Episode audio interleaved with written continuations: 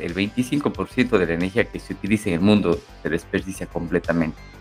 De este 25%, apenas el 1% es lo que se necesita para poder minar Bitcoin y es una red financiera que funciona. Imagínense, apenas el 1% de ese 25% de energía que se desperdicia, solo el 1% se necesita para poder minar Bitcoin.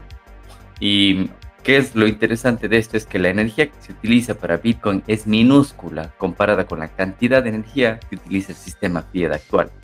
Al usar Bitcoin, incluso la huella de carbono se reduciría drásticamente a la mitad o menos.